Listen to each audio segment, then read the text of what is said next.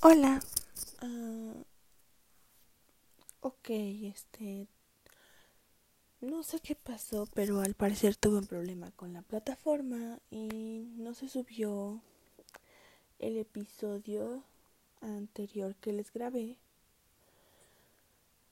y tampoco se guardó, así que no es lo mismo porque yo quería contarles cómo fue mi experiencia exacta cuando fui honesta con alguien sobre mi ansiedad social. Y en ese momento lo grabé, pero pues dada la circunstancia en estos momentos de que no se guardó ni nada, decido volver a contarles, aunque no sé si saldrá igual o no, pero igual creo que es algo importante que quiero contarles.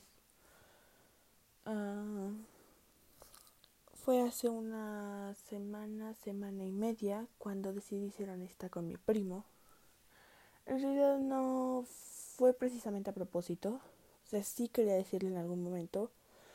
Pero no sé. Estábamos jugando y estábamos jugando verdad o reto y a mí me tocaba decir verdad y pues por accidente se me salió en una de las preguntas. También estaba con otra prima, pero al parecer se quedó dormida en la videollamada, así que no lo escuchó. Y la verdad es que en ese sentido me alegra porque esa prima es algo difícil de tratar, así que eso me alegra. Pero mi primo no, mi primo es muy dulce, es comprensivo y al parecer lo entendió perfectamente. La verdad es que de inicio no supo qué es o qué tengo, ni nada por el estilo, pero creo que eso es algo normal dado que no es algo de lo que haya una globalización ya, como de otras enfermedades o trastornos, y no es algo tampoco que se detecte a simple vista si no estás en el ámbito donde detona. Y yo con mi primo nunca he estado en ese ámbito porque pues a mí me detona en la escuela y yo nunca he estado en el mismo salón que él porque él es un poquito menor que yo, entonces va en otro grado.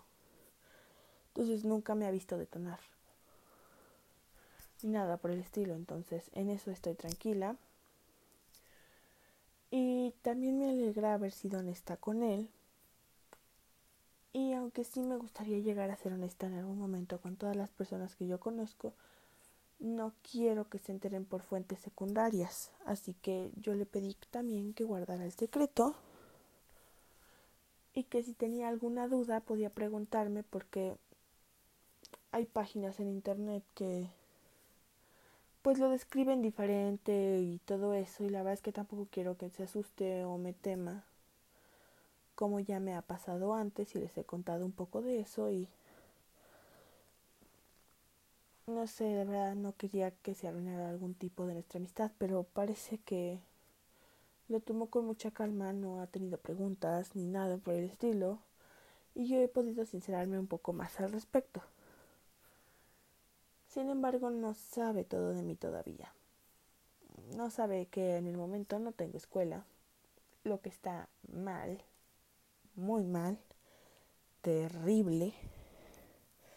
Pero prefiero eso a que me traten como me estaban tratando en la escuela en la que estaba, así que prefiero así. Así que, bueno, esa es un poco la forma en la que se lo dije. Básicamente se me salió en un juego y la verdad es que sí estuve toda la noche como, como que en el pendiente de y qué va a pensar o qué va a buscar o si le va a preguntar a alguien o algo por el estilo. Entonces, y la verdad es que sí me dio un leve ataque entre todo esto, pero fue muy leve. Y no sé, siento que de verdad lo he entendido perfectamente. Mm, bueno, no de entender de que sepa, no es psicólogo ni nada por el estilo, entonces, pero de cierta manera mi relación con él no cambió. Y eso me encanta porque puedo ser honesta con él y saber que no me va a juzgar Y la verdad es que hace mucho tiempo no me topaba con una persona así. Porque en mis últimos años, con mi experiencia y todo esto, la verdad es que voy a ser franca. Yo de mi ansiedad social sé desde hace un año. No sé más al respecto y este problema lo empecé a tener hace cinco o seis años ya. Ya son seis porque empecé a ir con una terapeuta en enero, pero yo no sabía entonces qué tenía, me hicieron muchísimos exámenes y todo eso y nada encajó, nada se dio. Empezaron a creer que yo tenía problemas psicológicos y la verdad es que sí fue una etapa muy ruda para mí. Y como yo no sabía, pues tampoco podía explicar a la gente a mi alrededor qué pasaba. Y eso hizo que yo apartara sin querer personas que yo quería en ese momento. Y la verdad es que no he perdido contacto con algunas, pero pues la verdad es que el contacto ya es muy leve. Entonces, sin querer en ese momento yo aparté a todas las personas que podían ser mis amigos. Por, no sé, no querer involucrarlos en mi caótica vida. No sé, en esos momentos en los que, bueno, básicamente una persona en estos momentos me llamo loca. Así que, no sé, yo no quise que las personas que se acercaron a mí vivieran esto de cierta forma conmigo porque no sé, yo no me entendía y yo no quería lastimar a nadie, así que las aparté sin querer. Después de eso no me volví a topar con personas iguales. Ellos me enseñaron el verdadero valor que tiene la amistad y me hicieron abrir los ojos ante muchas cosas. Pero fuera de que yo los aparté, ellos nunca me criticaron, lo cual de verdad agradezco mucho.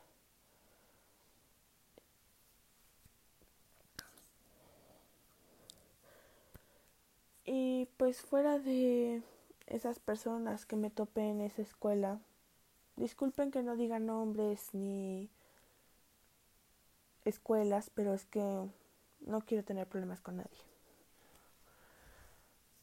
Espero entiendan. Así que pasando a la siguiente escuela en la que yo estuve, me criticaron muchísimo. No sé, siento que en esa escuela en específico dejé una parte de mi alma. Me criticaron mucho, me hicieron sentir muy mal. Y la directora me llamó loca, me insultó, me llamó mentirosa. Y también le dijo a mi papá que yo era una mentirosa y no sé, también desde ese día mi relación con mi papá no ha sido igual. Y no, no es mejor, es peor cada vez. Eso es lo que siento yo, que cada vez es peor. Y la verdad es que en este punto me siento igual que como estaba hace tres o cuatro años. No sé quién soy, no sé qué tengo, no sé qué hago aquí. De verdad no sé. No encajo en ninguna escuela y ya lo he intentado en una, dos, tres, cuatro, cinco, seis. En unas siete u ocho escuelas diferentes y de verdad me siento mal conmigo misma. Porque no sé, No sé si han oído ese dicho alguna vez de que si un alumno reprueba es culpa del alumno, pero si todos los alumnos reprueban es culpa de la maestra. Bueno, pues yo me siento como el alumno que, como la maestra cuando reprueban todos sus alumnos. Porque, no sé, de alguna forma siento que todo recae en mí, que es mi culpa, que yo no pueda entrar en ninguna escuela y encajar correctamente. Y no sé, de alguna forma, no sé si es la ansiedad, no sé si soy yo y no sé si tampoco son ellos, pero de verdad siento que me critican mucho. Y yo no puedo más con eso.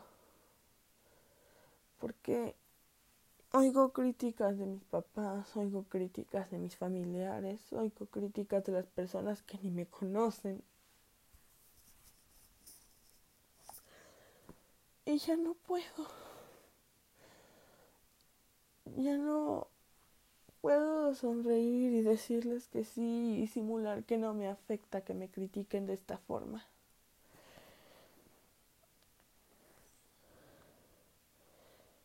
Sé que me desvié algo del tema y todo esto, pero de verdad necesitaba sacarlo de mí y de verdad agradezco que escuchen este podcast.